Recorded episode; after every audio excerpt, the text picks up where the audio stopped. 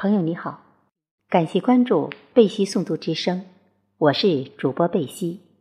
今天与您分享的是三木炳凤《帝国类王九十四：美中战略布局的思考与西比》。美中在南海的利益博弈，无意中却将世界国家政治立场一分为二，道与术。截至当时。世界近四十个国家支持中国通过当事国双边谈判和平解决南海问题的政策，而美国撺掇菲律宾发起的通过国际仲裁解决南海问题的方案，并没有得到国际社会的普遍认同，包括地域关联的东盟，除菲律宾以外也是无人跟随。这证明美国。以南海问题为切入点的亚太再平衡战略的失败之始。昔日，在中国军力逐渐强悍以及奥巴马即将卸任的前提条件下，美国老使远征南海、挑起战争的可能性几乎为零。在军事战、法律战及外交战中，中国逐渐占得上风。中国古言曰：“得道多助，失道寡助。”道德经第三十九章言：“弱者道之用，反者道之动。人间正道虽言沧桑，但一定向弱者一方反动。”老子所言之道，绝不是一个虚无缥缈的概念，在此基础上建立起的思想大厦几乎无所不包，从宗教到哲学，从哲学到自然科学，皆如此。道家之智慧，也是佛家之智慧，是宇宙之智慧，是易道之智慧，是基督之智慧，是真主之智慧。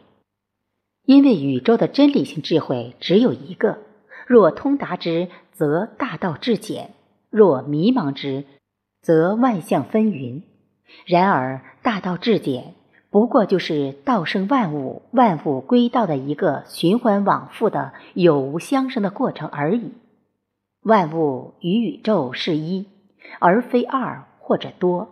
从这个意义上讲，佛就是宇宙，宇宙也是佛；心即是宇宙，宇宙也是心；识即是宇宙，宇宙也是识；相即是宇宙，宇宙也是相。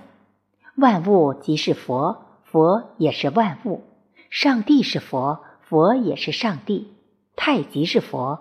佛也是太极，真主是佛，佛也是真主；灵魂是佛，佛也是灵魂；众生是佛，佛也是众生；道是佛，佛也是大道。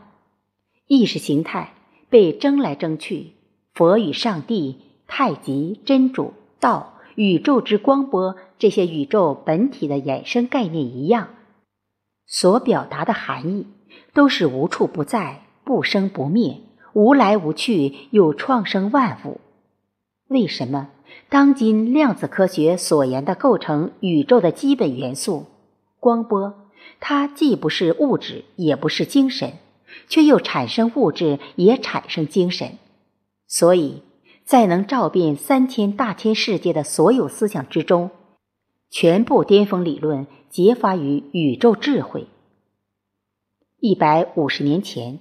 西方的物理学家及天文学家、哲学家等等，在研究宇宙现象时，也还仅将宇宙现象停留在物质和精神两个层面上。鉴于当时人们以三维眼光为基础的科学视野，他们简单的认为，世界的本质就是存在于时间与空间形成的三维状态中。要么是物质第一性，要么是精神第一性，即世界哲学的二分法，从而出现哲学文化二元论，占据今日世界哲学的主流。唯物论认为，宇宙的本质是物质的，即物质是永恒不变的，物质第一性是唯物学说的基础。唯心论认为，宇宙的本质是精神的，即精神是永恒不变的。精神第一性是唯心学说的基础，而这种哲学划分在东方古典哲学中从未出现过。宇宙空间是泾渭分明的二分法，还是天和人仪的浑然一体？未来科学会将准确答案告诉全世界。一百年前，物理学家爱因斯坦提出了狭义相对论，即一切宇宙现象，包括精神现象与物质现象，都是相对于某个时空而存在的。例如，我们所在的时空是以太阳、月亮及地球的运转来确定时空坐标的。这对于西方唯物主义和唯心主义两大思想来说，都是一次挑战，也是现代科学对传统西方哲学的一次变相推翻。爱因斯坦认为，宇宙间没有绝对的物质，也没有绝对的精神，一切现象，包括物质现象和精神现象，都是在相对的时间、空间以及相对的条件下成立，并因之形成相对存在。爱因斯坦的狭义相对论的思想，就将世界物质性的绝对主义即唯物主义，以及世界精神性的绝对主义即唯心主义全部变相推翻。用发展的眼光研究世界的学问，用变化的视角审视宇宙的光辉。当今时代其实处于宗教、哲学及科学之迷茫之中。宗教的各自独立且互相攻击，东西方哲学无法形成为普世的哲学大厦。当代科学落入欲望的工具，为军事、政治、经济服务。哲学与科学应当并肩而处。爱因斯坦虽然不是哲学家，他也没有依据其科学成果建立起让后人绝对信服的宇宙哲学理论体系。但是，这并不能阻挡哲学与科学融合的脚步。科学的真正春天，就是普世哲学的黎明。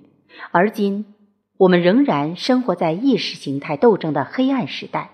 但是，这个时间会随着科学对宇宙探索及揭示的加速，而不断缩短世界意识形态与文化思想之间的距离。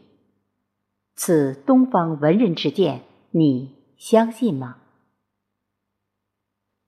本文摘自世界大同文化传媒，传媒草创者三木炳凤，微信三 w 幺八三六三零七二零七。今天就与您分享到这里，谢谢大家的收听，祝大家万事如意，